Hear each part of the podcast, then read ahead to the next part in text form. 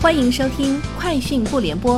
本节目由三十六克高低传媒联合出品。网罗新商业领域全天最热消息，欢迎收听《快讯不联播》。今天是二零一九年十二月五号。三十六氪获悉，天眼查数据显示，十一月二十九号，阿里巴巴成立了斑马智行网络杭州有限公司，注册资本为一千万元人民币。法定代表人为菜鸟 ET 实验室主任张春辉，公司经营范围包括计算机网络技术、通信技术、电子技术、计算机系统技术等。斑马智行网络杭州有限公司由浙江天猫技术有限公司持股百分之七十，淘宝中国软件有限公司持股百分之三十，疑似实际控制人为淘宝中国控股有限公司。三十六氪发现，拼多多近期在 App 端和小程序上线了火车票业务。该入口位于拼多多首页充值中心“火车票”，点击进入后，页面显示入口名为“多多火车票”。此外，拼多多还为新用户赠送了两张五元无门槛券。三十六氪获悉，网商银行和高德地图联合宣布，双方将实现全面打通。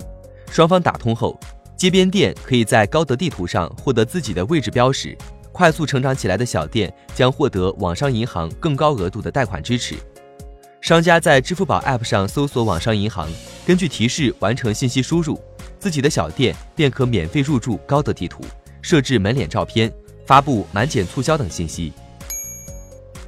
三十六氪获悉，三七互娱发布公告称。董事会同意公司及下属子公司使用最高额度为四十亿元的闲置自有资金进行证券投资和委托理财，其中进行证券投资额度为不超过五亿元，进行委托理财的额度为不超过三十五亿元。该议案尚需提交股东大会审议。昨日，国家网络安全通报中心发文通报下架整改一百款违法违规 App，考拉海购等电商在列。对此，考拉海购方面回应称，接到通知后已立即对 App 进行优化升级，最新版本已于十一月二十五号正式发布，新版完全合规，也符合监管部门的要求。考拉海购表示，App 从没有下架，此次整改是条款层面的升级，版本也在持续更新。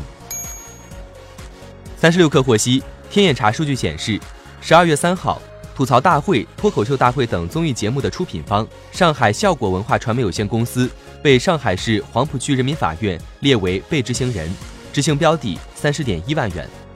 上海效果文化传媒有限公司成立于二零一四年五月，注册资本约一百八十九万人民币。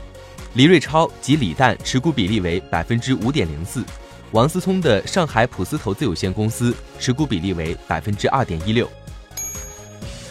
三十六氪获悉。天眼查数据显示，十二月四号，小红书的运营主体行银信息科技上海有限公司发生经营范围变更，新增供应链管理、物流信息咨询、仓储服务等。行银信息科技上海有限公司成立于二零一三年八月，注册资本一百万人民币，法定代表人为小红书创始人兼 CEO 毛文超。以上就是今天节目的全部内容，明天见。欢迎添加小小客微信，xs 三六 kr，加入克星学院，每周一封独家商业内参，终身学习社群，和大咖聊风口谈创业，和上万客友交流学习。高迪传媒，我们制造影响力。商务合作，请关注新浪微博高迪传媒。